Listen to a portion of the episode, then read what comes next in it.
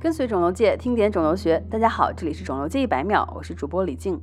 上周末的时候看了本和肿瘤相关的教科书，提及早期单克隆抗体是由杂交瘤技术制备的，也就是把生产单抗的小鼠皮细胞和人类的骨髓瘤细胞进行融合，产生无限释放特定抗体的超级细胞。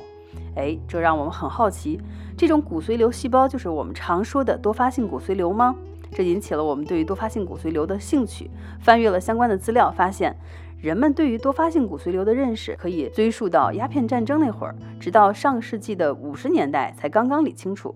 一百多年，让我们抽丝剥茧、简要的回顾这段发现之旅。首个知名的病例就是 Mike Bean 先生，在一八四零年代，他是一位备受尊敬的伦敦商人，他的胸部、背部和腰部都有剧烈的疼痛，并且持续了一年多时间。在他死后的尸检报告中，发现他的骨头很细，充满了凝胶状的物质。麦克宾先生，他生前的主治医师发现他的尿液比重比较高，加入了硝酸以后会沉淀，加热以后呢，这个沉淀就会溶解，尿液又变得非常清澈。他并不知晓尿液中的特殊物质，便请教了当时在伦敦非常有名的病理学家本斯琼斯。琼斯经过实验发现，这是一种白蛋白的水合二氧化物，的确是造成骨头软化的一种标志物。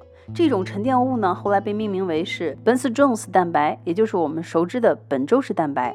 现在呢，我们已经知道本周氏蛋白它是免疫球蛋白的轻链单体或者二聚体，也就是 Y 字形抗体的两个臂膀，有 kappa 和 lambda 两种。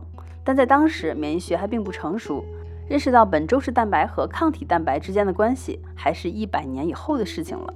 一八七三年，一位俄国病理学家在一次尸检中发现。有八处独立的肿瘤病灶，质地柔软，颜色偏红，他就把这一病症称为多发性骨髓瘤。这也是多发性骨髓瘤这一称呼的首次问世，也是多发性这个修饰语的准确含义。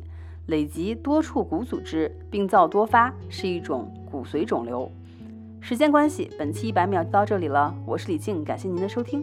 我们明天继续聊聊关于多发性骨髓瘤的后续故事。